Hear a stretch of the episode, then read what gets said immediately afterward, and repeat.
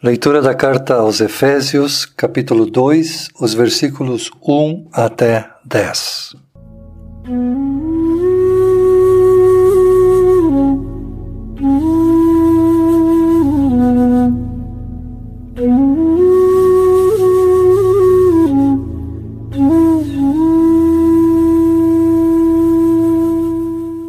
Antigamente, por terem desobedecido a Deus, e por terem cometido pecados, vocês estavam espiritualmente mortos. Naquele tempo vocês seguiam o mau caminho deste mundo e faziam a vontade daquele que governa os poderes espirituais, o espírito que agora controla os que desobedecem a Deus. De fato, todos nós éramos como eles e vivíamos de acordo com a nossa natureza humana, fazendo o que o nosso corpo e a nossa mente queriam.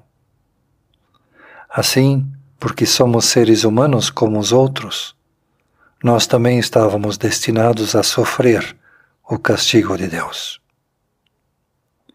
Mas a misericórdia de Deus é muito grande, e o seu amor por nós é tanto que quando estávamos espiritualmente mortos, por causa da nossa desobediência, Ele nos trouxe para a vida que temos em união com Cristo. Pela graça de Deus vocês são salvos.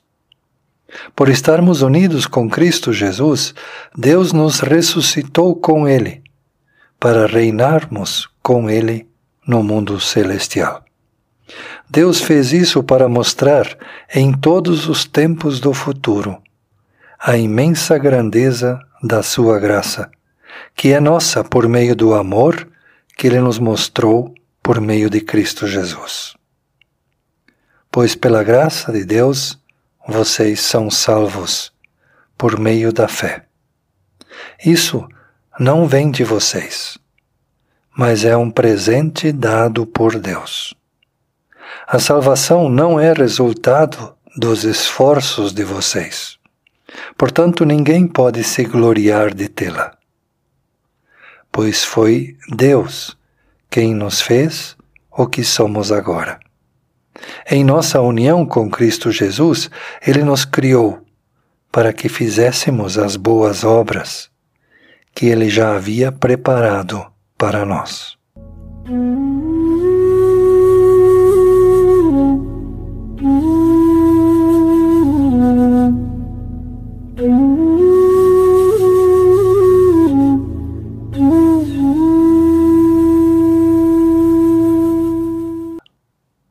Estimados ouvintes da Rádio Web Luteranos.com, irmãos e irmãs na fé. Para a Igreja Cristã, hoje, dia 1 de novembro, é o dia de todos os santos.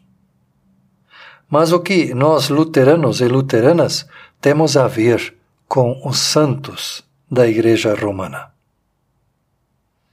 Um dos documentos mais antigos da Reforma que também é uma das bases da nossa fé, a Confissão de Augsburgo, no seu artigo 21, nos diz o seguinte: A respeito da veneração aos santos, os nossos ensinam que se deve guardar a memória, a fim de que se fortaleça a nossa fé, quando vemos de que modo obtiveram a graça e igualmente como receberam auxílio por sua fé. Da mesma forma, ensinam que as suas obras nos sirvam de exemplo, permanecendo cada qual em sua vocação. Não é, contudo, possível provar pela Escritura que se deve invocar os santos, ou que deles se implore auxílio. Assim escreve 1 Timóteo, capítulo 2, versículo 5. Porquanto há um só Deus e um só mediador entre Deus e as pessoas, Cristo Jesus. Portanto, nós, luteranos e luteranas, não invocamos os santos como intercessores junto a Deus, mas nós os respeitamos como pessoas que viveram e que ensinaram coisas importantes sobre a fé. Por isso, nossa tarefa é conhecer, é aprender com a vida e os ensinamentos das pessoas que a Igreja Católica chama de santos. Por exemplo, certamente todos nós nos inspiramos com a vida de São Francisco de Assis, no seu amor pelos pobres, no seu cuidado pelos animais e com a natureza.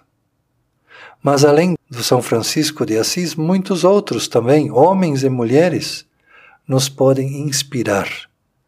Por exemplo, São João Crisóstomo. São João Crisóstomo, ele viveu na Turquia entre os anos de 348 e 407. Ele foi um dos maiores pregadores da igreja. Por isso ele era chamado de Crisóstomo, que em grego significa boca de ouro. Ele tratava os textos bíblicos de forma metódica, verso por verso, geralmente entrando em grande nível de detalhes. Ele se preocupava em ser compreendido pelas pessoas. Por isso ele utilizava divertidas analogias ou exemplos práticos. Por exemplo, sobre uma prédica sobre o verdadeiro jejum, um texto que está em Isaías capítulo 58, ele dizia que de nada adianta jejuar de comida, se com a nossa boca, com as nossas palavras, continuamos devorando os nossos irmãos e irmãs. A honra do jejum consiste não na abstinência da comida, mas em evitar as ações pecaminosas. Quem limita o seu jejum apenas à abstinência de comer carnes, esse, na verdade, o desonra, dizia São João Crisóstomo. Por isso, ao invés de combater a imagem das pessoas que a Igreja Católica Romana chama de santos, nós, como luteranos e luteranas, devemos fortalecer a nossa fé com a fé dessas pessoas, com o seu exemplo de vida cristã. Eles devem ser honrados entre nós. Devemos conservar a sua memória. Mas Martim Lutero enfatizava que a graça de Deus nos quer santificar a todos e todas que não precisamos morrer fisicamente para ser santificados por Deus. A graça de Deus já veio a esse mundo em Jesus Cristo e ela permanece aqui entre nós. Deus deseja nos abençoar com essa sua graça, para que nós possamos viver a nossa vida como pessoas santificadas, como pessoas que refletem em suas atitudes a vontade e o amor de Deus. Deus deseja que nós sejamos um testemunho vivo do amor de Cristo. A nossa maneira de falar, de agir, de expressar a nossa fé em Deus deve levar as pessoas a amar a Deus. Martim Lutero estava convencido, no entanto, que uma pessoa sem a graça, sem ser santificada por Deus, essa pessoa apenas reflete a imagem do mal. E Lutero também sabia que o mal havia entrado até dentro da igreja. Por isso, muitas pessoas dentro da igreja também não refletiam a graça de Deus, mas refletiam muito mais a imagem do mal. Martim Lutero dizia que para resistir ao mal, cada pessoa precisa da presença contínua de Deus e da ação dos seus anjos em sua vida. Nas suas orações pela manhã e à noite, Lutero orava assim: Pois confio a mim, meu corpo e minha alma, e tudo em tuas mãos. Teu santo anjo esteja comigo para que o mau adversário não se apodere de mim. Por isso, como luteranos e luteranas, às vezes devemos nos perguntar como as outras pessoas nos enxergam. Escutamos que muitas pessoas dizem que não devemos nos incomodar com o que os outros pensam de nós. Mas assim como nós temos um conceito também sobre outras pessoas, e isso é muito humano, cada um de nós tem um conceito sobre outra pessoa. Que tipo de conceito as pessoas têm de nós? Como as outras pessoas me veem? Uma pessoa tranquila, uma pessoa confiante em Deus? Uma pessoa em quem se pode confiar? Uma pessoa que consegue entender e se colocar na situação dos outros? Ou uma pessoa que julga e condena o mundo inteiro a partir de si mesmo?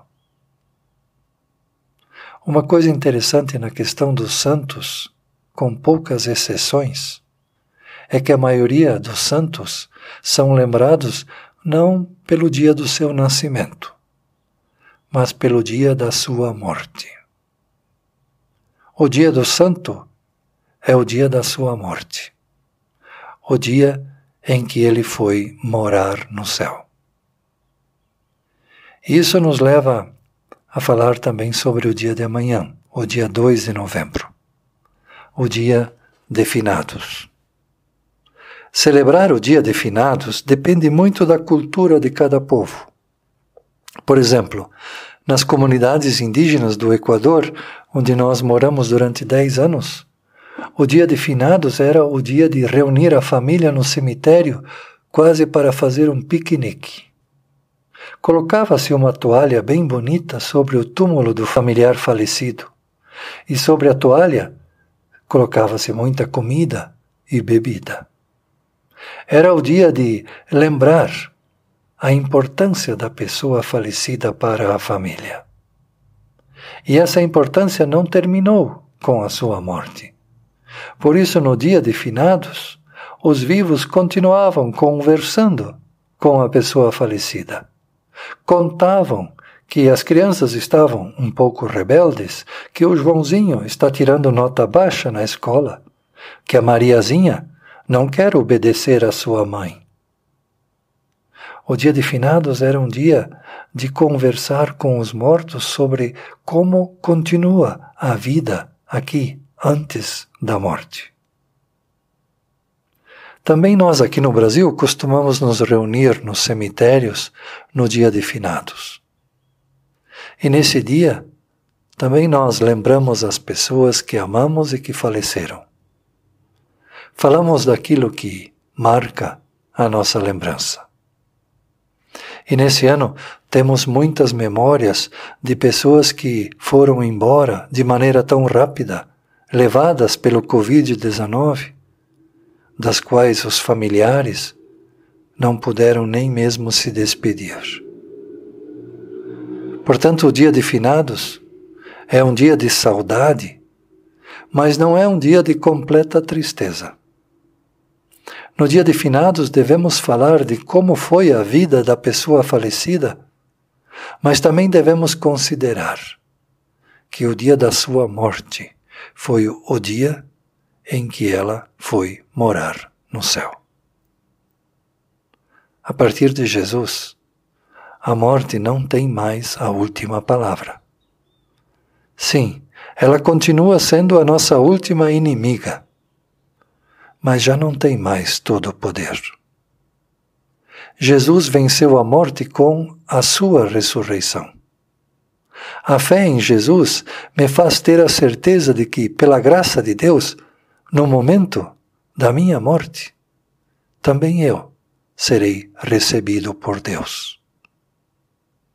A morte nos levará para as mãos amorosas e consoladoras do Senhor. Essa certeza. Acalma a dor do meu coração, enxuga as minhas lágrimas, me conforta e me fortalece para conviver com a saudade, com a ausência, com os vazios que surgiram em minha vida. E finalmente, O dia de finados, então, nos convida a olhar para a nossa própria finitude, para a transitoriedade da nossa vida.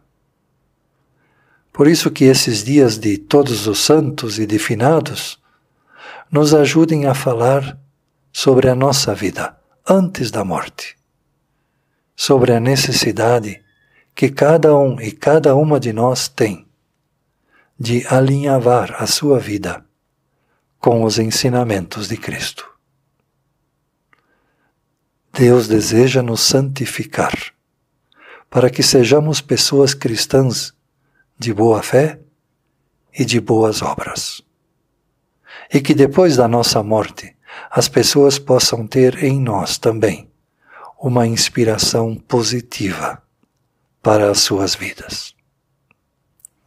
Que a graça de nosso Senhor Jesus Cristo, o amor de Deus nosso Pai e a comunhão do Espírito Santo permaneçam no meio de nós. Amém.